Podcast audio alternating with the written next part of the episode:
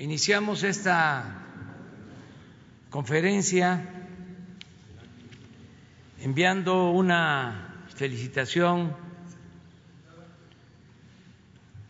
afectuosa, cariñosa a todas las enfermeras de nuestro país, porque hoy se conmemora el Día Internacional de la Enfermera. Es un momento difícil para todos por esta pandemia que nos afecta y son las enfermeras, como les hemos llamado, nuestras heroínas, con los médicos, nuestros héroes, los que están en los hospitales salvando vidas. Por eso nuestro reconocimiento, un homenaje a todas las enfermeras, los enfermeros de México. Este día también vamos a dar a conocer un acuerdo, un convenio que celebra el gobierno con la Fundación Teletón para que se utilicen sus centros de rehabilitación. Es una muestra de solidaridad de esta fundación que encabeza Fernando Landeros, que está aquí con nosotros. Se va a explicar en qué consiste este acuerdo es parte de la suma de voluntades de cómo el sector público y el sector privado, desde luego el sector social, estamos trabajando en unidad para enfrentar la pandemia y salvar vidas de esa forma, con humanismo y solidaridad. Vamos a iniciar la información. Hoy es martes que se destina a la salud pública. Por lo mismo comenzamos con el doctor Jorge Alcocer, secretario de Salud. Él inicia. Muchas gracias, señor presidente. Muy buenos días. Pues qué mejor hoy, 200 años de vida de, haber nacido de Florence eh, Nightingale, que es el símbolo de la enfermería. Pero más que el símbolo, se convirtió en ese figurativo de una lámpara, un faro y una luz en los hospitales. Sin ellas, un hospital se mantiene oscuro y no trabaja como debe ser. Esto no es retórica, es la realidad y por eso muchos llegamos y preguntamos por la jefa.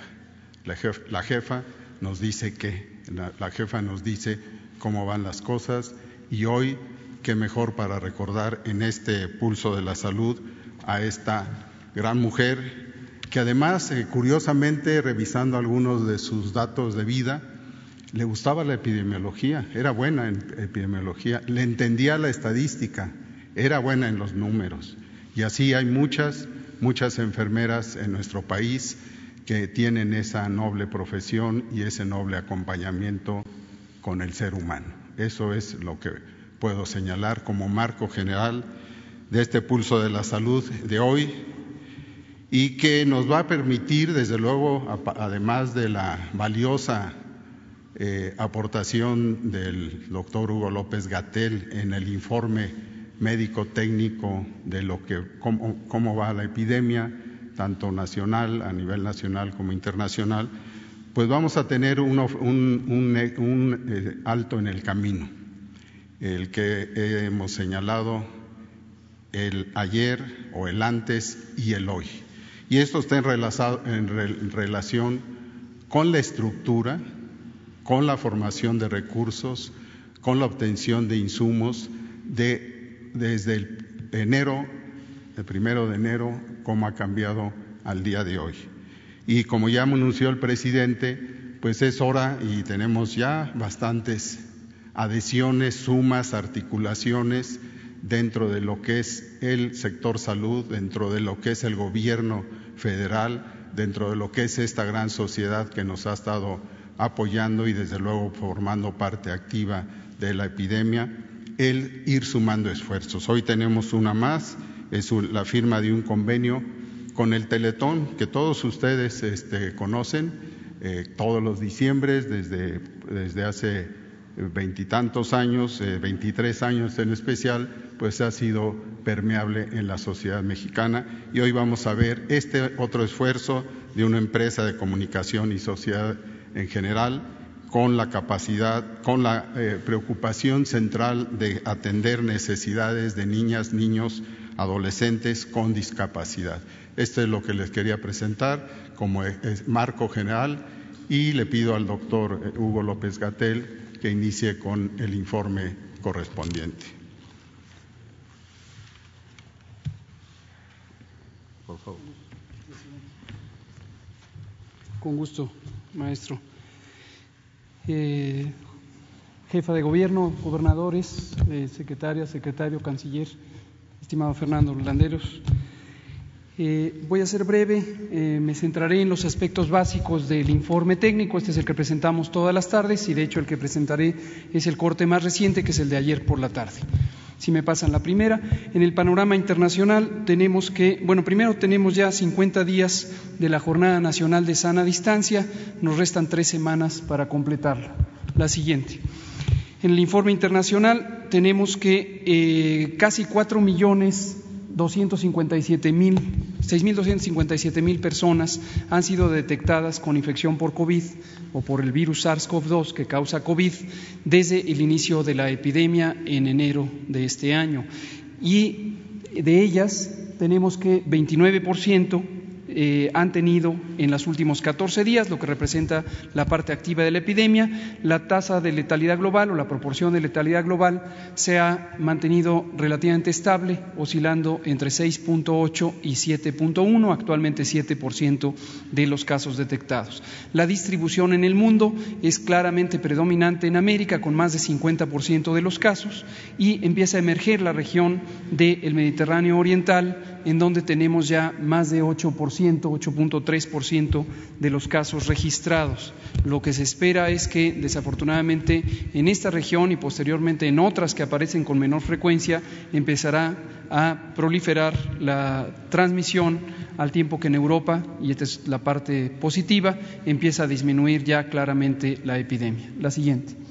En México tenemos 36 mil 327 casos confirmados desde el primer evento el 28 de febrero y de ellos 8.288 son casos de las últimas 14 días, de la última quincena, que representan los casos activos de enfermedad con capacidad de transmisión principalmente. Se han estudiado 135.116 personas que en su momento fueron identificadas como casos sospechosos y resultaron en los 36.327 positivos o en 77.798 que fueron negativos. Esta me la salto por ahora, es la información general del acúmulo de casos, pero como ya hemos dicho es aún más trascendente, me salto también la gráfica de barras, esta que es la carga de enfermedad activa de los últimos 14 días, por ser la eh, que contribuye a la conservación de la epidemia. Se ve en el mapa y también en la gráfica de columnas a continuación cómo la Ciudad de México y el Estado de México, específicamente la zona conurbada en el Valle de México, son las eh, lugares donde existe prácticamente una mitad de la epidemia. Le siguen Tabasco, Veracruz, Baja California y Morelos en orden de frecuencia. Si lo vemos por incidencia para poder comparar poblaciones que tienen tamaños diferentes, eh, encontramos que 6.5 de cada 100.000 personas en México han tenido en los últimos 14 días eh, COVID y en la gráfica de barras o de columnas podemos ver algunas señales interesantes y estimulantes como el hecho de que la incidencia en la Ciudad de México empieza a descender eh, en las últimas 48 horas.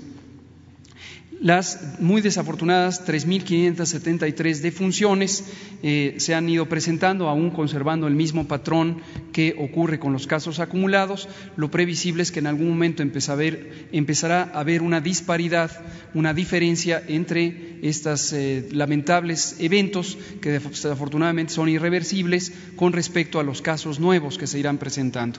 Tenemos 259 defunciones que están reconocidas por su ocurrencia clínica y que están en proceso de eh, confirmación diagnóstica. En la siguiente vemos su distribución por entidad federativa y claramente sigue el mismo patrón, como he comentado, de los casos acumulados, Ciudad de México, Baja California, Estado de México, Tabasco, Sinaloa y Quintana Roo en los primeros lugares. En la siguiente vemos tanto los casos confirmados como los casos sospechosos que están en proceso de estudio. Esta es una cifra que, aunque parece fija, en realidad va cambiando porque se reemplazan, ocurren casos sospechosos nuevos y algunos pasan a confirmación. Finalmente, lo que vemos es que todavía tiene una señal muy estable de crecimiento exponencial que corresponde con el curso de una epidemia aún muy activa. En la penúltima, en esta diapositiva lo que vemos es la curva acumulada de casos. Esta siempre sube naturalmente porque es la suma de los casos que van ocurriendo cada día y lo que tenemos es un dato también en cierta manera estimulante que es ayer tuvimos 3.7% de aumento con respecto a 24 horas antes. Este es el incremento más pequeño que hemos tenido desde que empezó la fase de progresión rápida el 13 de marzo. Y esto se ve por los casos eh, nuevos que van ocurriendo y se representan en las pequeñas barritas o columnas de color anaranjado que están en la parte inferior. La ocupación hospitalaria, finalmente, tenemos que de los hospitales eh, que han sido designados para la atención de infección respiratoria aguda grave, independientemente de que ésta sea primariamente identificada como COVID o personas que llegan con otras enfermedades, pero que también requieren eh, hospitalización o eventualmente apoyo mecánico ventilatorio, tenemos 34% de la ocupación a nivel nacional. Y lo podemos ver en las dos gráficas de columnas, en esta donde se representa la hospitalización general, es decir, son camas generales, no se necesita un tratamiento especializado más allá de los cuidados eh, generales apropiados y en muchos casos suplementación de oxígeno, pero sin intubación. En el extremo derecho de la gráfica apreciamos que 34% de las camas destinadas para infección respiratoria aguda grave a nivel nacional están ocupadas. Si nos vamos al lado izquierdo de la gráfica, podemos ver el orden de ocupación por entidad federativa, empezando por la Ciudad de México, que tiene 73% de ocupación en las camas generales, seguido de Baja California, Estado de México, Sinaloa y Campeche. Y en la última, lo que vemos es la misma idea, pero para camas que tienen asignado un ventilador, un monitor y personal especializado para el tratamiento de personas críticamente enfermas de un padecimiento respiratorio grave, como es COVID en su forma eh, más grave. A nivel nacional, del lado derecho de la curva, 27% de ocupación, en el lado izquierdo de la curva, eh, perdón, de la gráfica, eh, vemos que 64% de ocupación existe en la Ciudad de México, seguida por Sinaloa, Estado de México, Baja California, Quintana Roo, con los porcentajes que ahí se indican.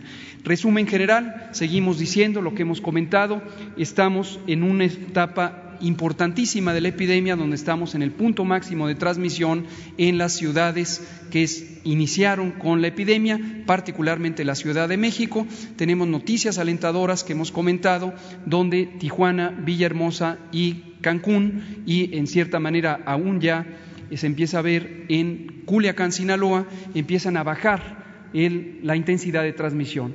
Pero reiteramos, esto no quiere decir que sea momento oportuno para relajar las medidas de sana distancia. Aún nos quedan tres semanas de la jornada nacional y cuanto más orden, disciplina y constancia en quédate en casa, vamos a lograr reducir la carga de contagios y eso va a ser benéfico cuando venga el momento de la reapertura, del desconfinamiento.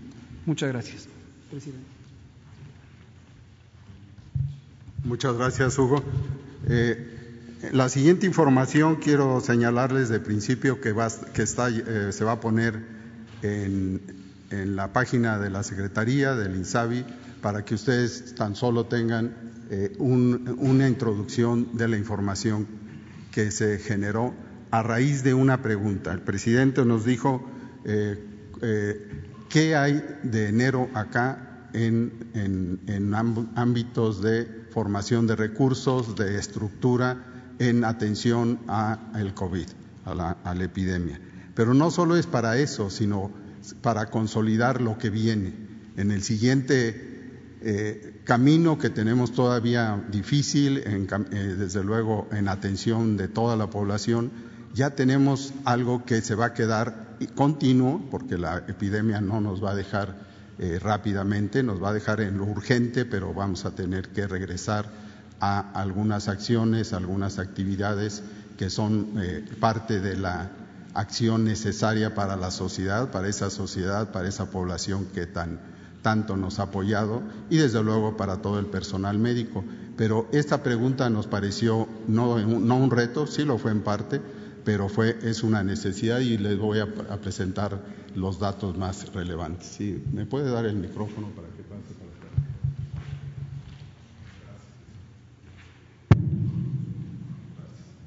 Bien, la primera, por En esta tabla sumaria vemos el avance de, de, camas de terapia intensiva con recursos humanos disponibles para la epidemia. Y lo ponemos así porque podemos tener una cama con un ventilador, pero si no tenemos el equipo que lo maneja, pues es eh, realmente no adecuado. Tenemos desde luego la necesidad de tener en cada cama con terapia intensiva un jefe médico, alguien que conduzca esto y esta es una estructura piramidal con un jefe y cinco especialistas, especialistas en urgencias, en neumología, en la misma terapia intensiva, medicina interna, eh, capacitados para la atención de pacientes en situación de emergencia y que desde luego llevan como pieza central el contar con el, el, este, el equipo de respiración. Eh, las camas con médico general, ustedes saben, es para cubrir otra fase de la misma atención, pero no la grave. Las camas con enfermera especialista son las de mayor demanda y de mayor necesidad y desde luego también fueron atendidos y las camas con enfermera general. Aquí la, el marco general es recordarles que tenemos un déficit y esto lo teníamos desde el año pasado ya en estudio, en preparación y había ya recursos para sustentar, subsanar este déficit de 200 mil profesionales de la salud. Esto, desde luego, tomando en cuenta solo médicos, eh, médicos generales y especialistas, y 300 mil, alrededor de 300 mil enfermeras, que así fue como recibimos en un censo muy minucioso durante el año pasado. ¿Qué, hemos hecho? ¿Qué avances tenemos? Y aquí está por, en la columna por izquierda por las instituciones, incluyendo las que ya conocen, con un total grande de 12.715 como meta. Como camas con jefe médico especialista tenemos 8.613, camas con médico general 9.256 y con enfermeras, como pueden ver, cerca de 7.500 y 8.600 camas con enfermeras. Esto, desde luego, es lo que se tenía, eh, lo que se tenía de inicio 3.552 el primero de enero de 2020 y progresivamente al 5 de mayo hemos pasado de 3.552 a 8.113. La siguiente, por favor. El tablero sectorial que aquí les ponemos de control de recursos está aquí ya ampliado, desde luego, en lo que les señalamos para que tengan el total final de 44.247 con otros personales de la salud. La siguiente, por favor.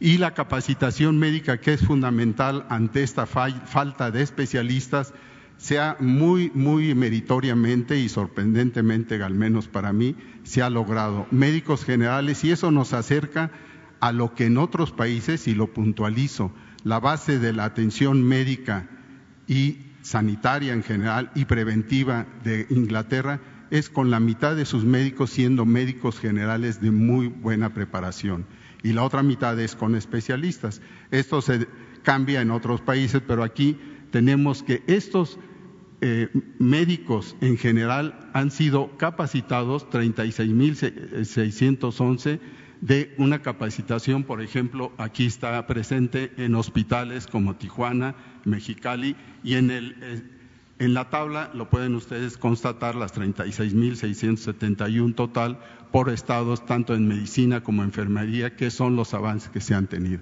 La siguiente, por favor.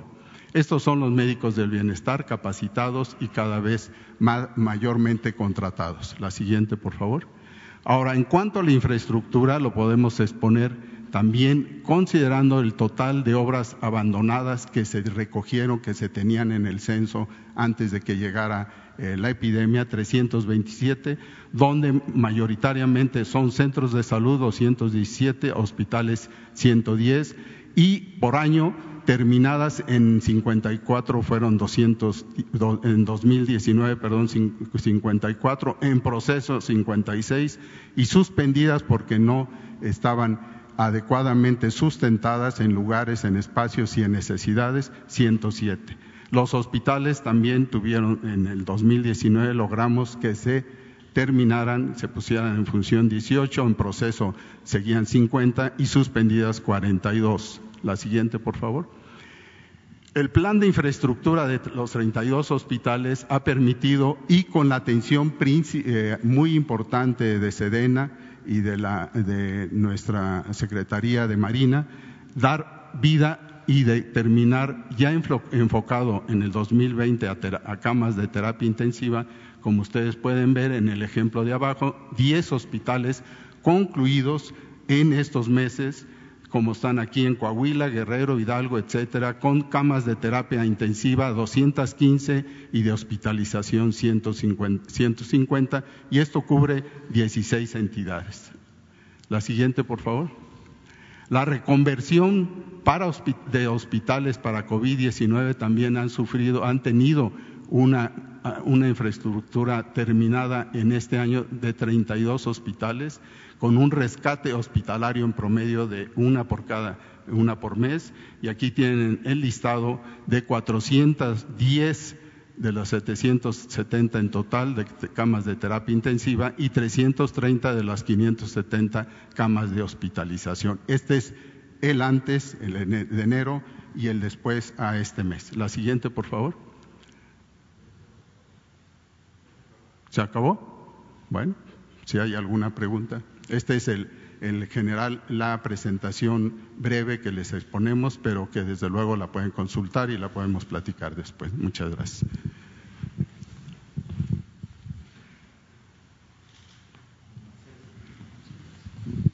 Ahora eh, le pido, por favor, al canciller que eh, nos haga la introducción de esta firma, de esta firma con el patronato Teletón, que va a fortalecer, desde luego, como ustedes saben, nuestra capacidad sanitaria. Con su permiso, señor presidente. Eh, saludar la presencia de la jefa de gobierno de la Ciudad de México, Claudia Sheinbaum, bienvenida, del señor gobernador del Estado de México, licenciado Del Mazo, bienvenido. Desde luego saludo a mis colegas, señores secretarios, eh, funcionarios, y muy señaladamente al patronato Teletón, que el día de hoy nos acompaña, en un momento más vamos a escuchar a Fernando Landeros, presidente del Patronato Teletón y director general de la Fundación. También nos acompañan Mauricio Vázquez, que es Francisco Aguilera y Rosana Corona del Patronato. Muy bienvenidos, bienvenida. Eh, el día de hoy, ¿por qué nos acompaña la Fundación Teletón? Bueno, llevamos ya varias semanas con un esfuerzo notable de coincidencia, de convergencia de la sociedad, del sector privado y las instituciones públicas para aumentar la capacidad instalada hospitalaria. Primero se firmó un convenio, como ustedes recordarán, con la Asociación de Hospitales Privados y el Consorcio de Hospitales Privados. Eh, a la fecha ya son más de 2.600 pacientes que han atendido en apoyo a las instituciones públicas. Después anunció otra iniciativa que se llama Juntos por la Salud, que debo decir que ya empezó a distribuir en los hospitales del Valle de México y pronto en esta semana de toda la República los kits de equipos de protección para enfermeras, para médicos, hoy en el Día de la Enfermera, felicitamos a todas, pero estas acciones son para su protección, para que quienes están atendiendo el COVID tengan el respaldo de la sociedad traducida, expresada en donaciones y en equipo. Y el día de hoy damos otro paso muy relevante, porque ¿quién en México no conoce el trabajo que ha hecho la Fundación Teletón y muy señaladamente Fernando Landeros y su equipo? Es un trabajo extraordinario, reconocido en todo el mundo. Yo tuve el privilegio, el honor de poder trabajar junto con él cuando estuve aquí en la jefatura de gobierno de la ciudad para construir uno en Iztapalapa. Bueno, el asunto es que Fernando y su equipo se han acercado a los gobiernos de los estados, al gobierno federal, para el día de hoy suscribir un convenio que permita utilizar las instalaciones de primer nivel que tienen en toda la República Mexicana, 23 de ellas, se puedan reconvertir para atender de conformidad con las prioridades que marque cada gobierno estatal, la jefa de gobierno en el caso de la Ciudad de México, el Instituto Mexicano del Seguro Social, cuyo director ha sido un promotor de primer orden para la firma de este convenio, gracias Oe por tu apoyo, el director del Instituto de Seguridad Social al, servicio de los trabajadores, al servicio del Estado, el ISTE, el INSABI y por supuesto el señor secretario de Salud que ha promovido este convenio. Entonces, con la firma del día de hoy, 23 centros que tienen la infraestructura, el equipo, el personal para atender personas con diferentes discapacidades, especialmente menores de edad, van a también contribuir para atender esta contingencia, la pandemia COVID-19. Ya explicará ahora Fernando, le cedo el uso de la palabra, para que nos diga el gran esfuerzo que va a hacer Teletón. Ya está haciendo, pero va a ser a partir de ahora en toda la República Mexicana. Muchas gracias por su trabajo, gracias a los miembros del patronato, muchas gracias Teletón.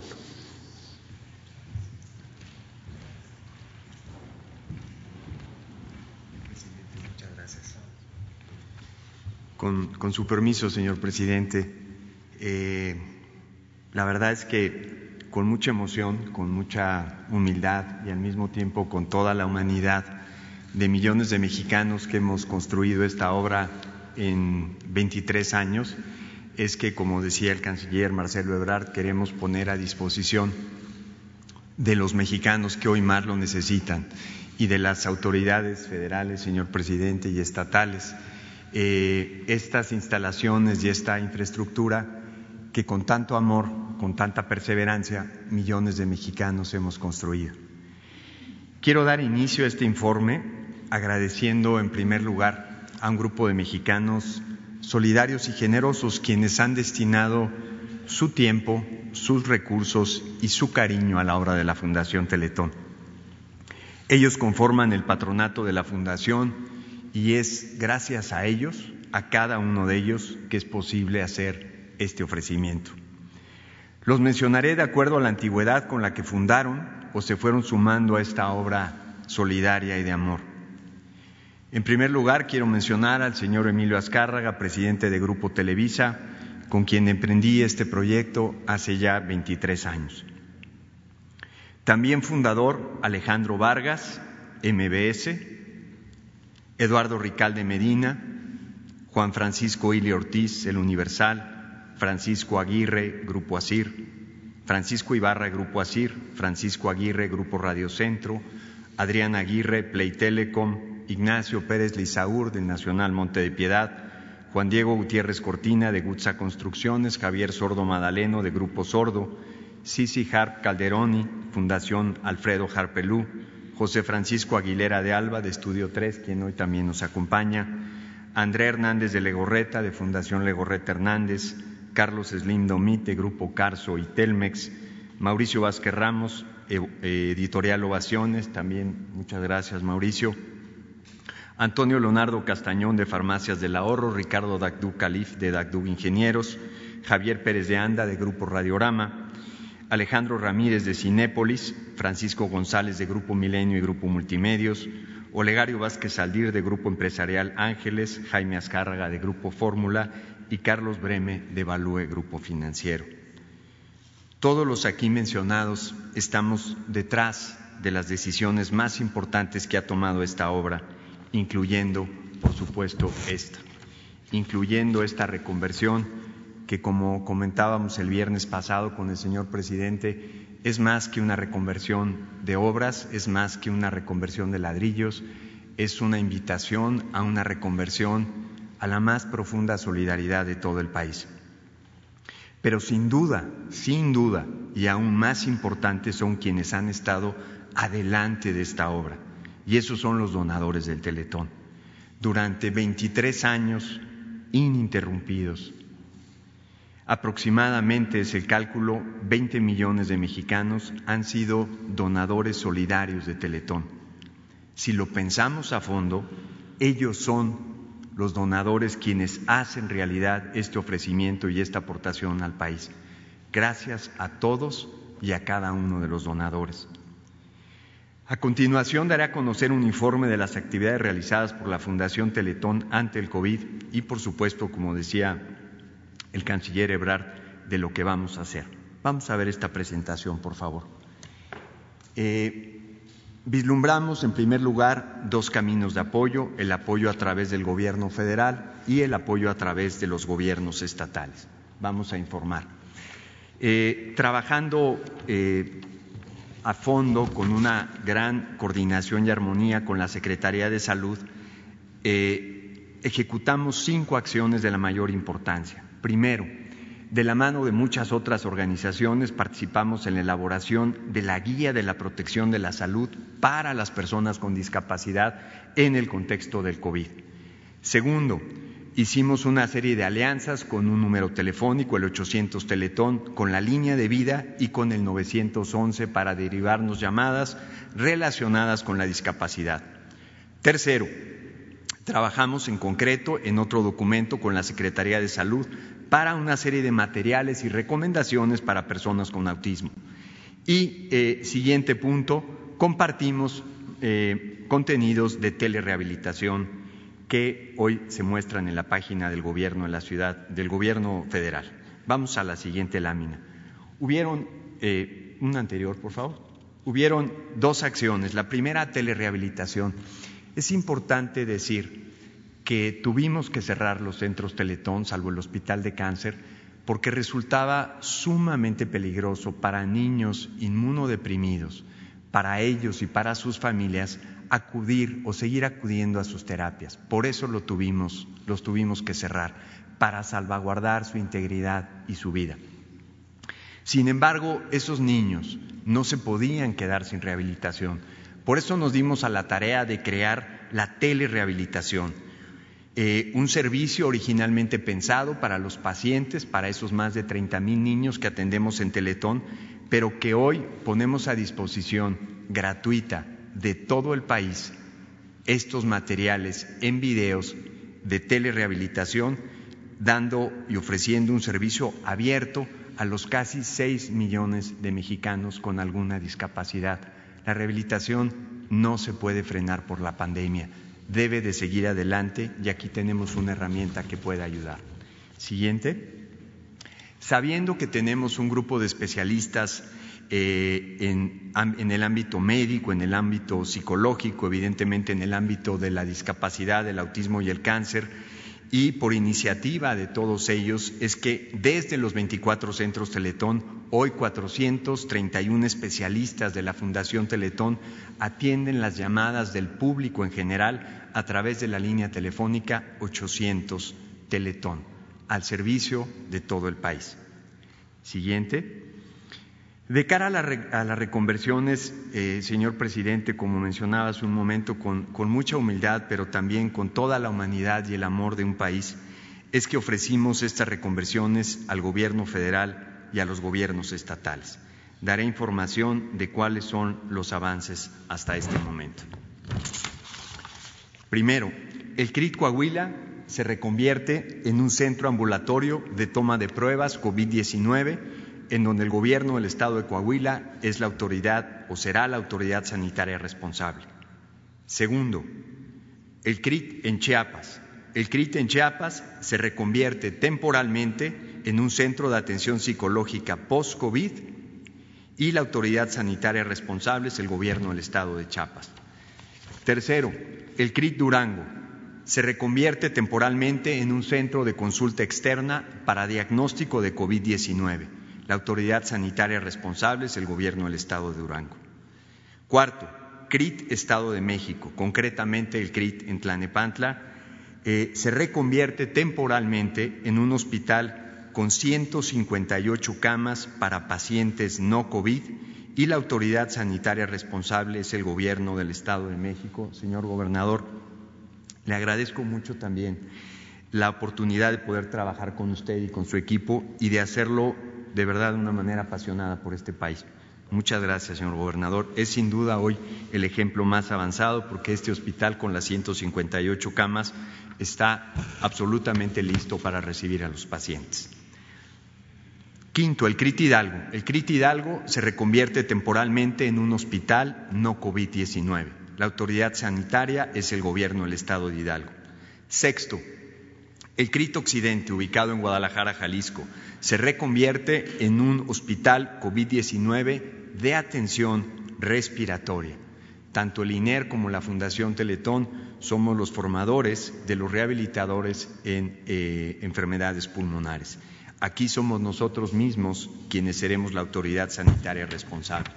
Séptimo, el CRIT Michoacán se reconvierte temporalmente en un centro de consulta externa ambulatoria para pacientes no COVID, utilizando aproximadamente el 40% de la infraestructura y el gobierno del estado de Michoacán es la autoridad sanitaria responsable.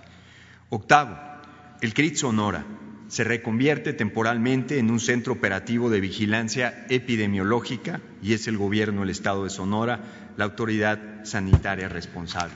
Noveno, el CRIT Veracruz se reconvierte temporalmente en un CAME, en un centro de atención médica extendida para pacientes no graves post-COVID y es la Secretaría de Salud del Estado de Veracruz la autoridad sanitaria responsable.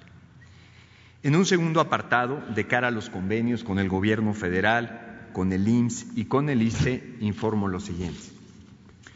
El CRIT Baja California Sur, ubicado en La Paz, se reconvierte temporalmente en un hospital de atención temprana para pacientes COVID con síntomas leves o moderados que presentan un factor de riesgo, como hipertensión, diabetes o inmunodepresión. inmunodepresión.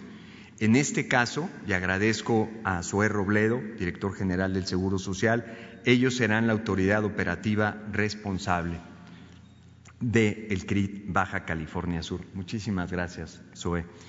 Eh, el CRIT Ciudad de México. El CRIT Ciudad de México se reconvierte temporalmente en un hospital de atención temprana para pacientes COVID-19, igualmente con síntomas leves o moderados que presentan un factor de riesgo. En este caso agradezco mucho a la jefa de gobierno en la Ciudad de México y nuevamente al director general del Seguro Social, ya que en conjunto conformarán la autoridad operativa responsable. Siguiente, el CRIT Guanajuato, vamos en el número 12. Se reconvierte en un hospital de atención temprana, igualmente para pacientes COVID con síntomas leves o moderados que presentan un factor de riesgo y aquí nuevamente es el Instituto Mexicano del Seguro Social la autoridad operativa responsable. Décimo tercero, el CRIT Guerrero. El CRIT Guerrero se reconvierte temporalmente a un hospital con 60 camas para pacientes no COVID-19. El gobierno del estado de Guerrero es la autoridad sanitaria responsable, pero además aquí hay una colaboración más, que es del ISTE quienes hacen una reconversión de la infraestructura de consultorios y se ofrece y lo ofrecerá como consulta externa a pacientes no COVID. Agradezco también aquí a su director, Luis Antonio Ramírez, por el apoyo y la colaboración. CRIT Ciudad Nezahualcóyotl se reconvierte temporalmente en un hospital de atención temprana, igualmente para pacientes COVID con síntomas leves o moderados y la autoridad operativa responsable es nuevamente el Instituto Mexicano del Seguro Social. CRIT Oaxaca, número 15.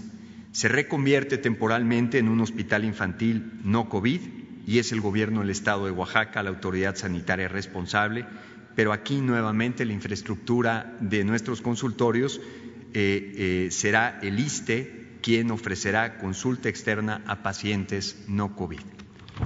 Y por último, el CRIT de Puebla. El CRIT de Puebla se reconvierte temporalmente en un hospital de atención temprana para pacientes COVID, nuevamente con síntomas leves o moderados que presentan un factor de riesgo, y nuevamente es el Instituto Mexicano del Seguro Social la autoridad operativa responsable. Querido México, nos has dado mucho, nos has dado mucho, y ahora va de regreso. Los que podamos hacer, no escatimemos una sola gota de esfuerzo. Los que creen que no pueden hacer algo se equivocan. Hagan lo más importante, quédate en casa. La crisis de la pandemia puede tener resultados muy profundos, pero nada, nada tan profundo y tan arraigado como la solidaridad de México. Muchas gracias. Muchas gracias, señor presidente.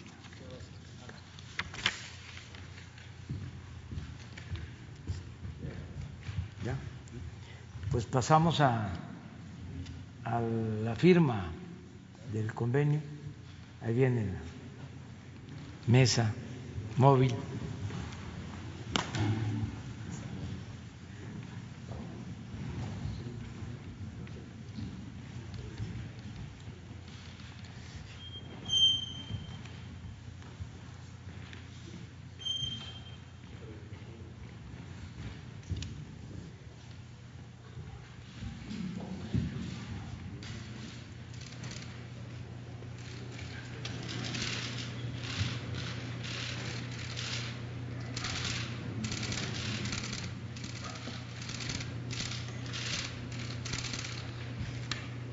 Que sean testigos Alfredo y Claudia.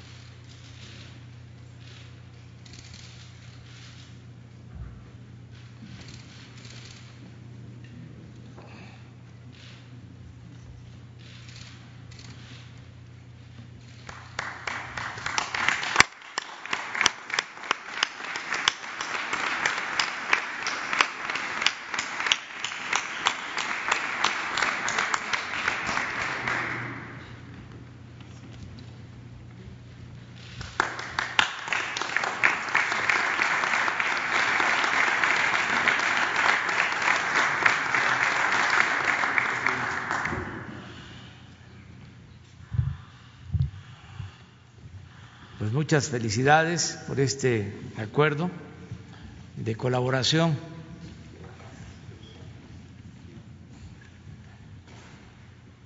Quiero aprovechar para agradecer a todos los servidores públicos del sector salud por su trabajo.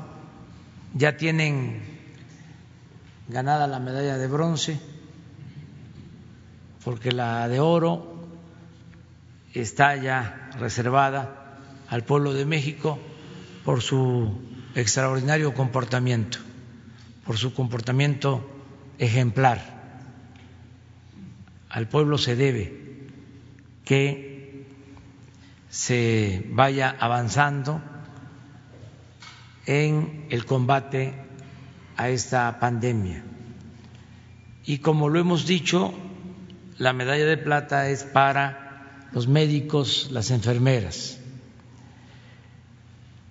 Ha sido muy importante el trabajar de manera coordinada. El secretario de Salud, el doctor Alcocer, el subsecretario Hugo López Gatel, un grupo de técnicos, especialistas, científicos de lo mejor del país que nos ha asesorado en todo este proceso. Ha sido muy importante la participación de el Seguro Social, del ISTE, nos ayuda mucho la nueva institución, el INSABI, que se creó antes del COVID, pero que ha sido fundamental para eh, reforzar todas las medidas sanitarias, aumentar el número de camas, contratar especialistas, doctores, enfermeras. Miren el dato de enero a la fecha, más de 40 mil enfermeras y médicos se han contratado en todas las instituciones del sector salud, más de 40 mil. Todo esto también ha sido reforzado por la Secretaría de la Defensa con el plan DN3. Muchos hospitales que habían quedado inconclusos los están terminando los ingenieros militares los están equipando,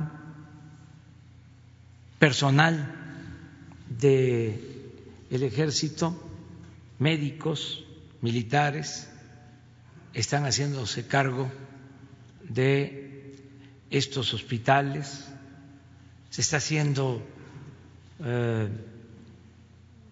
como nunca, en muy poco tiempo, siempre vamos a agradecer el que no nos haya pegado primero la pandemia, que nos dio tiempo para prepararnos y que además por la estrategia que se puso en práctica no hubo una irrupción, no eh, fue algo incontrolable, se pudo, como se ha estado observando, aplanar la famosa curva, domar la pandemia y esto nos permitió prepararnos y no fuimos rebasados. Se tienen las camas, tanto de hospitalización general para hospitalización general, como las camas que se requieren con equipo, con médicos de terapia intensiva. Nos preparamos.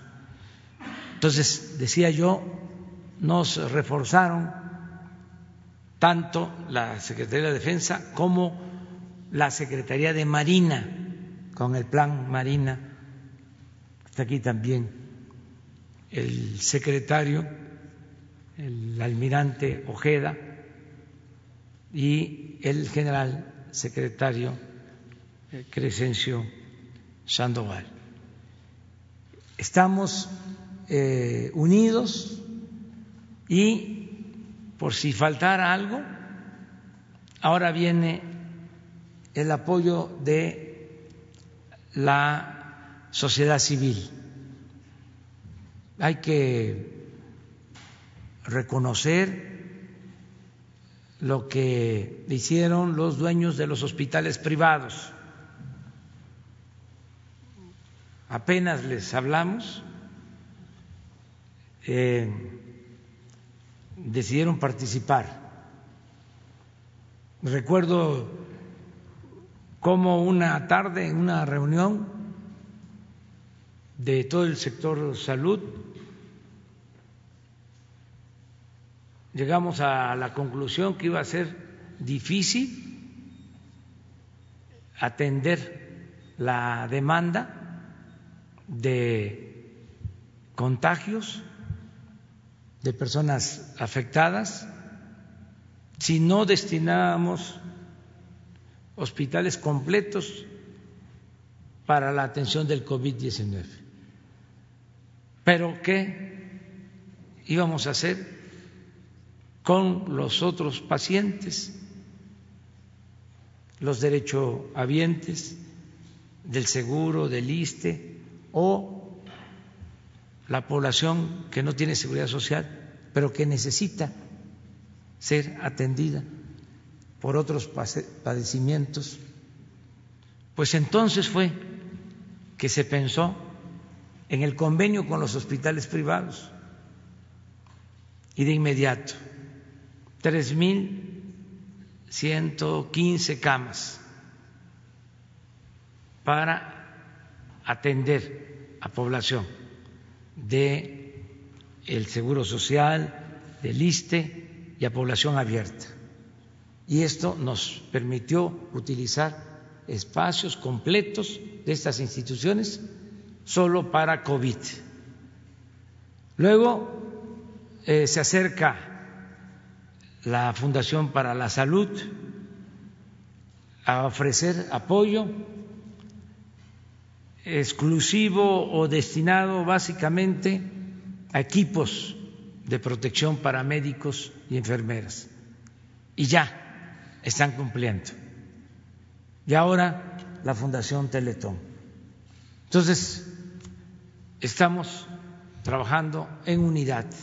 Esto es muy importante y se va avanzando, por eso agradecerle a Fernando Landeros, presidente del patronato, a todos los miembros del Consejo de Teletón por su apoyo. Y como Fernando lo mencionaba, el Teletón pues se ha ido creando, se ha ido constituyendo con la participación solidaria de millones de mexicanos que han participado a lo largo del tiempo y que incluso han aportado recursos. Ahora es el mismo pueblo ayudando al pueblo. Esa es una muestra más de solidaridad. Nos da mucho gusto por eso este día, estar este día de la enfermera celebrando este convenio. Y vamos a continuar con nuestra conferencia. Eh, si les parece, este, cerramos y abrimos en lo general o eh, nos quedamos con el tema. El tema. Vamos con el tema. Muy buenos días. Eh, Juan Hernández del periódico Baste del Grupo Cantón. Esta es una pregunta dirigida a Fernando Landeros, o como se le conoce ahí en, los crits como Chovi Landeros. Eh, ¿qué, les, ¿Qué les motivó a ustedes precisamente eh, a aportar este, este esfuerzo de los crits? sobre todo también me gustaría saber cómo han capacitado al personal, cómo han ustedes de alguna manera tomado las riendas precisamente en una situación tan, tan compleja como lo que es el coronavirus. Y también, de alguna manera, también se nos puede, nos puede eh, comentar, en el caso del hito del hospital este, oncológico, eh, ¿cómo, ¿cómo, han afrontado esta situación precisamente para que los niños no dejen de recibir sus, sus tratamientos? Y también del Centro de Autismo Teletón, el CAT, eh, aquí, eh, hay, bueno, han habido hay casos pues de autismo leve a severo. Ahí cómo están dándole el tratamiento y finalmente, hablando de infraestructura, ¿cuántas camas están ustedes aportando precisamente a esto de la atención del COVID? Y una segunda pregunta, pero sería al, al, al subsecretario Gatel, pero terminando el tema. Gracias.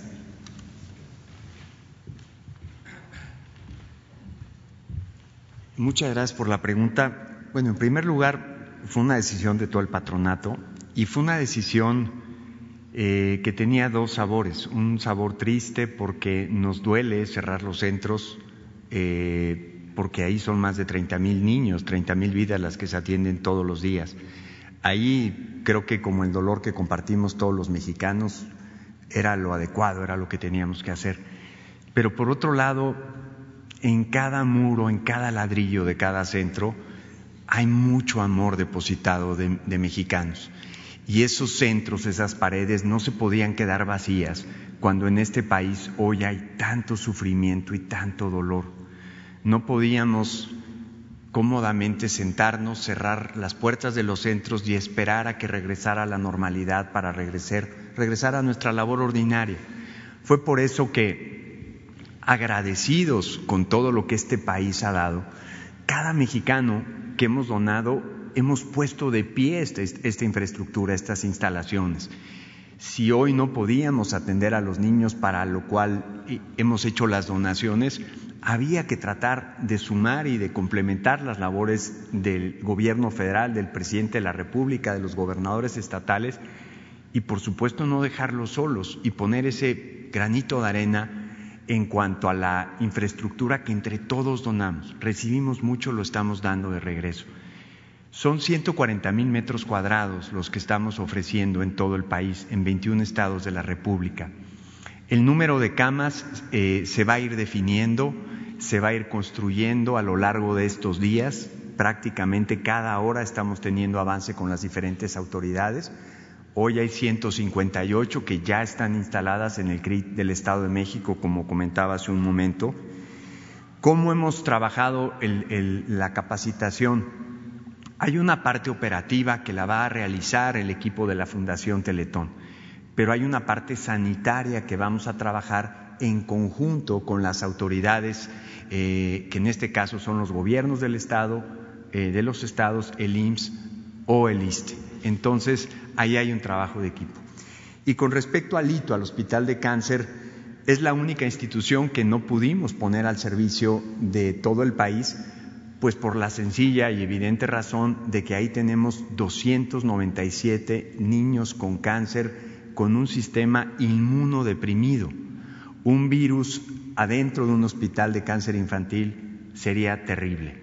Continuamos con la operación, eh, reforzamos todas las medidas de seguridad para que la promesa de salvarle la vida a esos niños sea una promesa cumplida.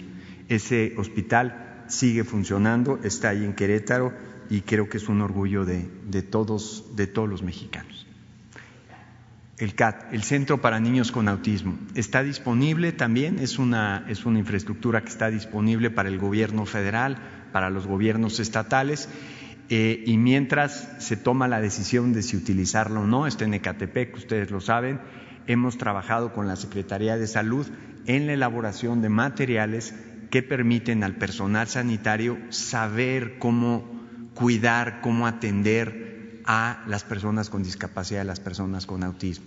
Las personas con autismo en un encierro representan muchos retos. Las personas con autismo requieren de ciertos permisos especiales y de salidas porque su condición les, eh, les genera una terrible angustia personal y familiar.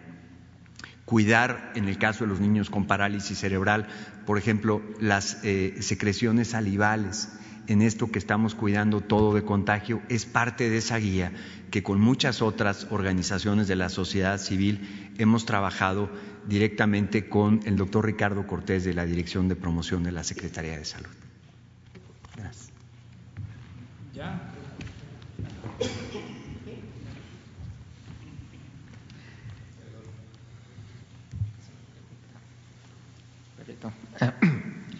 buenos, buenos días, perdón. Antes que nada, eh, bueno, agradecerles. Y usted ha dicho que los túneles de sanitizantes es un desperdicio de dinero público y que se arriesga la salud de los mexicanos porque no es confiable. Sin embargo, en Tabasco, Evaristo Hernández, alcalde del centro de Villahermosa, acaba de instalar cuatro túneles sin informar el costo. ¿Qué procede allí en este, en este caso? Gracias. Muchas gracias. Recontextualizo lo que dije y lo digo consistentemente, no, sobre, no solo sobre túneles, sino sobre muchas otras cosas. Existe una importante diferencia entre dos conceptos que explicaré de manera sencilla, eficacia y efectividad. Eficacia es la capacidad de un instrumento, un programa, una intervención, un medicamento, una vacuna, cualquier producto, para causar un beneficio esperado en condiciones ideales, posiblemente experimentales. Efectividad es lo mismo, pero en condiciones reales. Y suele existir una brecha, una separación importante entre eficacia y efectividad. Para decirlo de manera simple, todo depende de cómo se usan las cosas.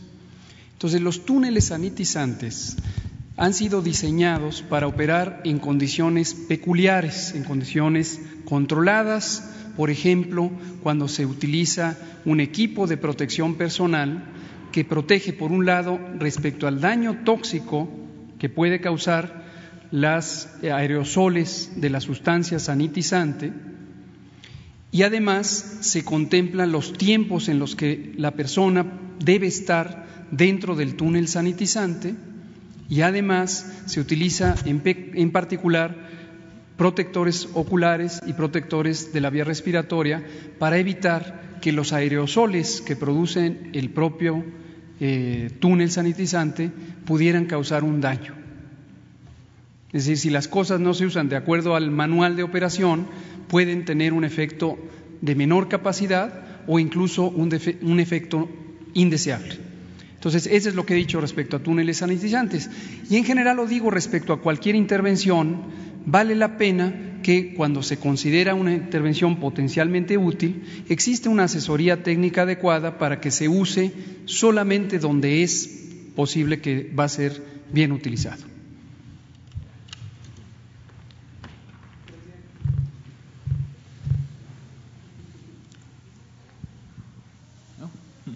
Después dos mujeres, dos compañeras.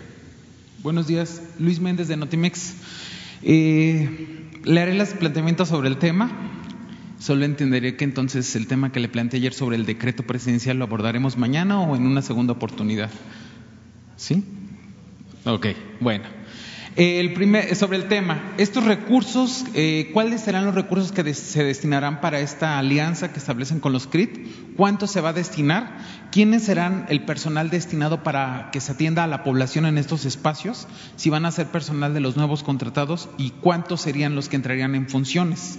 Eh, una segunda pregunta que me gustaría hacerle sobre este tema del COVID, presidente, es, ya se empieza a hablar del regreso, pero una vez que nos presentó el doctor Alcocer, este avance de camas, de ventiladores, de mayor equipo que se ha adquirido, México tendrá la capacidad hospitalaria una vez que se retomen las actividades y en caso de que haya un, rebrote de esta, de esta pandemia, ese sería como el panorama.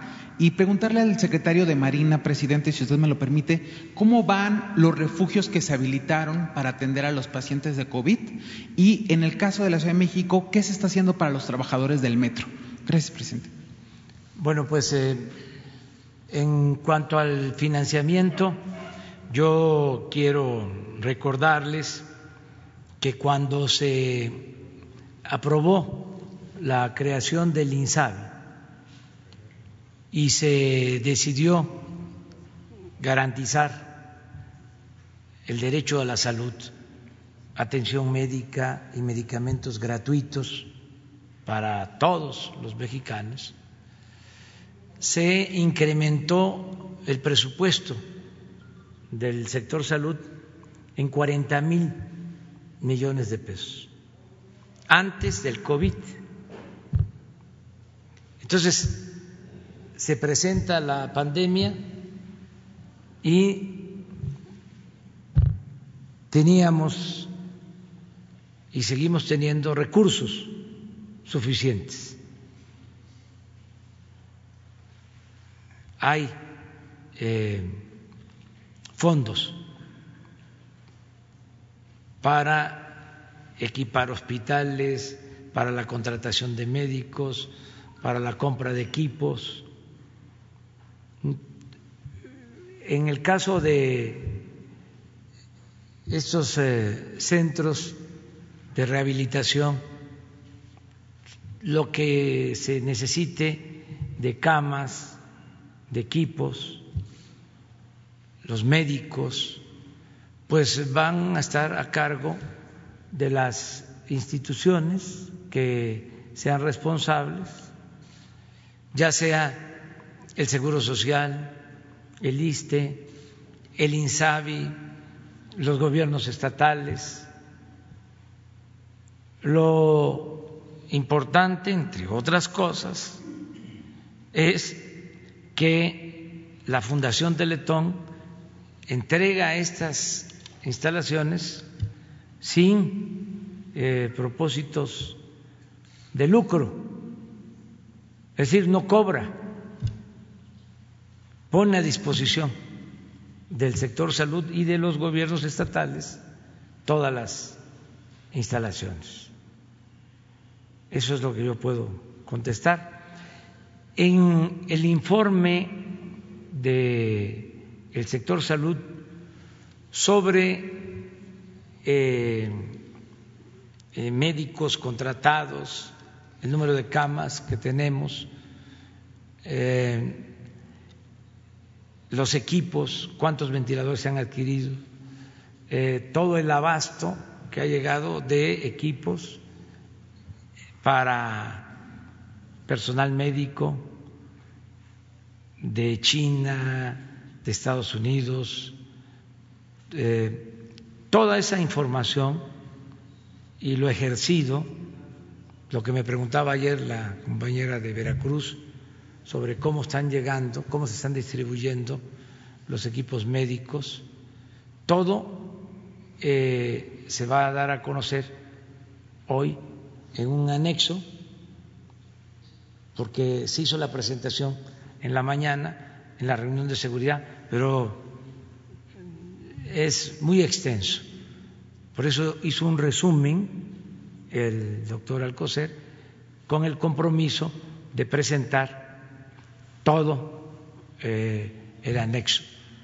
Eh, cuántos hospitales se han rehabilitado, eh, cuántos equipos se han adquirido, cuántos se ha ejercido, toda la información se va a poner a disposición de los eh, mexicanos el día de hoy.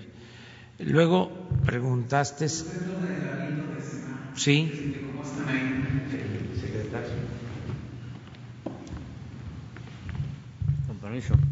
Gracias por la pregunta.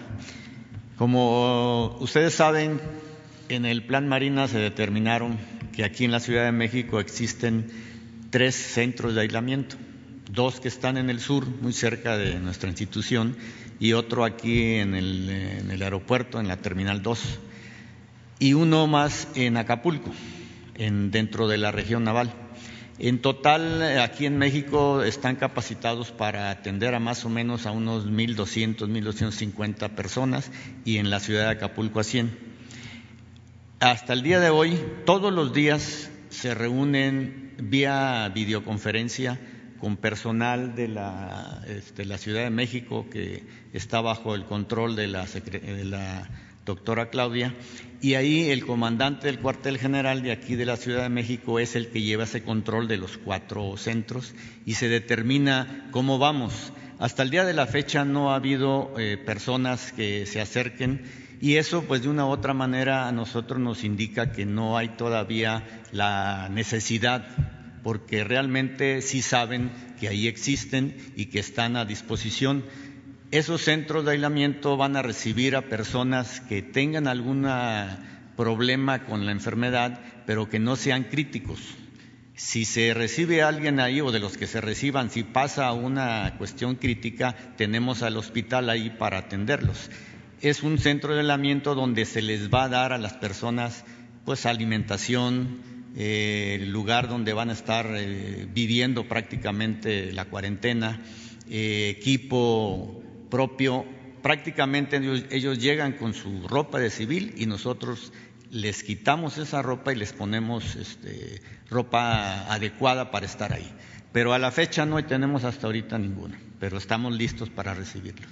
Gracias. Y lo otro es, eh, doctora buenos días.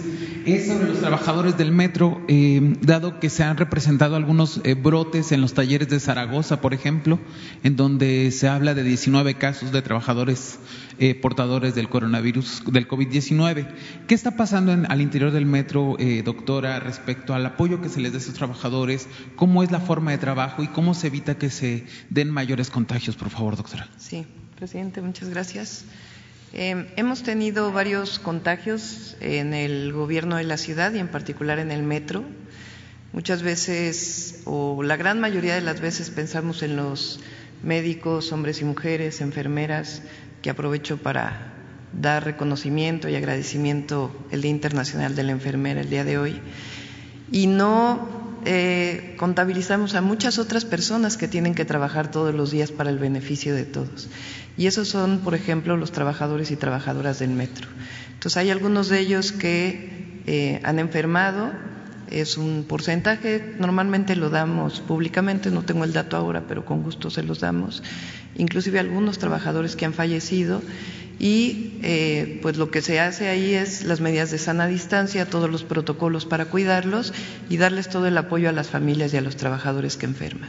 Así que pues hay que reconocer también toda la labor de los y las trabajadores del metro que están ahí permanentemente para que nosotros podamos movernos en la ciudad, particularmente todas las personas que hoy tienen que salir a trabajar en actividades sustantivas. El metro ha reducido el número de personas que viajan en él eh, en cerca de 75 a 80 por ciento. Normalmente se mueven alrededor de entre 5 y 6 millones de personas eh, y hoy solamente es el 20, 25 por ciento, pero tienen que estar los trabajadores ahí para apoyar. Así que nuestro reconocimiento y todo el apoyo a los trabajadores del metro. De la plantilla del metro que está laborando en esta pandemia. No tengo en este momento el dato, pero con todo gusto se lo pasamos a Jesús y a los compañeros. Gracias le, toca a las compañeras. Entonces, ¿sí? Las dos. Gracias. Buenos días, señor presidente. Berenice Telles, de eh, periódico Uno más Uno. Eh, bueno, eh, eh, está muy bien la coordinación que, que, se ha realizado de la sociedad civil con el gobierno de, de, de México en cuanto al tema eh, de sumarse a estos esfuerzos para combatir el COVID-19. Eh, mi pregunta es, en los pronósticos que, eh, se tienen, eh, ayer dio un informe de que era el 70% de ocupación en el caso de la Ciudad de México. Si se pronostica realmente una saturación como para echar mano de todo de toda esta infraestructura que, que pues está coordinando el día de hoy. Esta es mi pregunta. Pues este, mire, hemos eh, contado con suerte, decía yo, porque la suerte también eh, cuenta en todo esto. Es virtud y es fortuna, virtud y suerte y comentaba de cómo no nos eh, afectó primero y cómo donde afectó primero la pandemia eh, rebasó las capacidades eh, de hospitalización, tanto de hospitalización general como de terapia intensiva. Esto en países eh, de Europa, incluso en Estados Unidos o en eh, algunas eh, ciudades como Nueva York. Nosotros nos dio tiempo para prepararnos, pero otro elemento bueno es de que no se presenta la pandemia en todo el territorio parejo sino que está regionalizada, vamos a decirlo. Lo que es el Valle de México, eh, Quintana Roo y en particular Cancún, Tabasco, Sinaloa y es básicamente Culiacán y Baja California, la primera eh, eh, etapa de afectación. Viene una segunda. Todo esto lo vamos midiendo gracias a que son muy buenos, repito, subrayo, reitero, los especialistas, los médicos, los científicos y también los matemáticos que nos están ayudando en las proyecciones. Entonces, esto nos permite eh, ir viendo cómo se va comportando en las distintas regiones la pandemia y así este, poder eh, actuar. Yo les eh, confieso que hace un mes y medio que estaba en Baja California, en Tijuana, recibí eh, un informe en el sentido de que teníamos que tomar decisiones con urgencia porque podíamos ser rebasados. Y a partir de ahí este, se le empezó a llamar a la gente. No emitimos un decreto autoritario, no se prohibió la salida de la gente de sus casas, no se decretaron toques de queda, nada. Se empezó a hablar con la gente y eh, todos a cuidarnos y por eso estos resultados. En el caso del Valle de México se pensó en una primera proyección que se podían necesitar, si mal no recuerdo, diez mil camas de hospitalización general, diez mil. Lo cierto es que ya hay una ocupación de cerca de seis mil en la actualidad, pero la proyección son diez mil. Por tu pregunta de por qué nos estamos este, preparando, porque esa fue la proyección de los especialistas. Y en el caso de terapia intensiva, lo mismo, se hizo una proyección. Ahí hasta ayer la ocupación es del el 75% de las camas, es decir, tenemos una disponibilidad aquí en el Valle de México del 25% de las camas para terapia intensiva. Entonces, estamos, de acuerdo a las proyecciones, en la meseta, en lo alto de la eh, pandemia, en el caso del Estado de México. Si eh, resultan las proyecciones, ya pronto va a comenzar el descenso pero no podemos confiarnos. Ahora sí, como se dice coloquialmente, vale más que sobre y no que falte.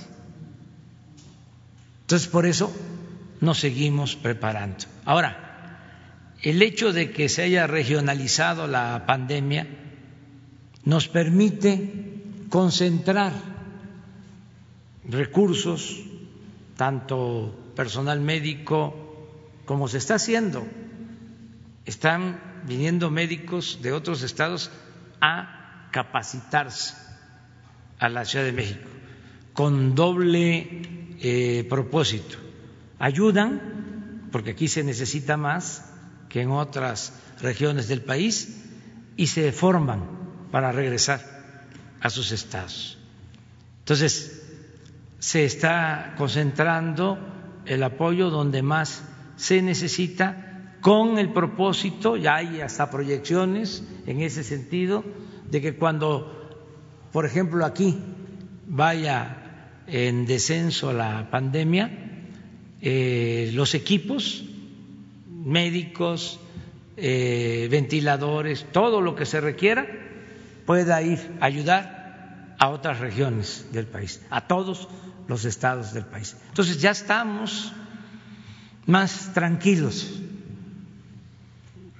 porque sí pasamos momentos eh, difíciles porque no había la infraestructura hospitalaria eh, básica, necesaria para enfrentar esta pandemia. Entonces, ahora ya eh, podemos decir que hay eh, reservas y, sin embargo, nos tenemos que seguir preparando. Por eso agradecemos a Teletón estos espacios, porque son más camas en el caso de que se necesite. Nuria. Gracias. Bueno, buenos días a todos y a todas. Soy Nuri Fernández de la Caracola. Primero que nada, agradecerles a todos ustedes por su responsabilidad y compromiso. Y yo quiero hacer referencia, hace unos pocos días Sebastián Salgado, que es un gran fotógrafo brasileño, hizo un llamado internacional sobre la situación de las tribus del Amazonas. Eh, en el Amazonas, además de que hay una reserva muy importante de agua y de oxígeno, hay una reserva cultural importantísima porque hay tribus dispersas en la región en una cantidad muy importante y el COVID ya llegó y están pues siendo diezmados, realmente está empezando a haber pues muchas muertes. Y eso pues creo que nos hace pensar, ya una vez platicamos de eso aquí, de el momento de concentración de la pandemia en que afecta a los grandes centros urbanos, aquí como está pasando con la ciudad, y el momento de dispersión de la pandemia en que empieza a afectar a las comunidades aisladas. Este momento, segundo momento, es muy peligroso porque en las comunidades no hay servicios hospitalarios y vemos que el COVID avanza muy rápido, en días y a veces en horas, en el cuerpo. Entonces, eh, yo sé que se está haciendo un esfuerzo por parte del INPI y de Adelfo Regino, que se está haciendo esta campaña de quédate en tu comunidad y se están haciendo audios y material de difusión para informar a las comunidades. Pero la pregunta específica es, cuál es la situación en este momento en las comunidades indígenas y los pueblos originarios, hasta qué punto está llegando ya la pandemia y se habla de casos entre los rarámuris, pero no tenemos una información cierta. Gracias. Bueno, también eso este, es un elemento bueno. Miren, eh, hablaba yo o escribí hace unos días acerca de cómo eh, la pandemia no ha afectado tanto a África. Ustedes ven eh, cómo eh, está la pandemia en el mundo, ya lleva tiempo que África tiene eh, pocos eh, casos. Y eso es una bendición, porque es un continente pobre, sin infraestructura de salud. Si esta pandemia eh, rebasó las instalaciones hospitalarias de países desarrollados, de potencias. En China tuvieron que hacer hospitales con urgencia, en Europa ya hablamos de la saturación, en Estados Unidos, imagínense África. Bueno, afortunadamente no ha pegado eh, fuerte hasta ahora. Lo mismo aquí, en nuestro país. Eh, hay de los 2.500 municipios, hay alrededor de mil casos, como mil o mil cien aproximadamente, eh, que no tienen casos, pero son vecinos de los que sí tienen ya casos. Y hay como 400 completamente limpios, 300, 400 limpios, que ni los vecinos tienen casos. Y esto coincide con las comunidades indígenas. Por ejemplo, de esos 300, 400, la mayoría son municipios de Oaxaca. Les puedo decir que toda la Sierra Norte, la Sierra Juárez, está prácticamente limpia de contagios, muy pocos municipios de Oaxaca, y así en otras regiones. Mañana, qué bien que me hacen esta pregunta, ¿cómo estamos viendo? Porque la pandemia, en efecto, este, es eh, ofensiva, pero nosotros también estamos muy pendientes, eh, estamos de guardia para actuar pronto. Mañana vamos a dar a conocer ya el plan de eh, el regreso a la nueva normalidad. Mañana. Y se va a exponer eh, esto que estoy mencionando, de cuántos municipios eh, están sin contagio, cuáles son los que están más afectados y a partir de eso se va a hacer una propuesta para el regreso, subrayo, a la nueva a la nueva eh, normalidad, nueva normalidad. No es el regreso a la normalidad, es el regreso a la nueva normalidad porque ya hubo cambios, cambió la realidad, es otra. Y tenemos que iniciar una etapa nueva con otros procedimientos, con otros métodos, con otras actitudes, con otros comportamientos. Pero ya vamos a eh, regresar a la nueva eh, normalidad.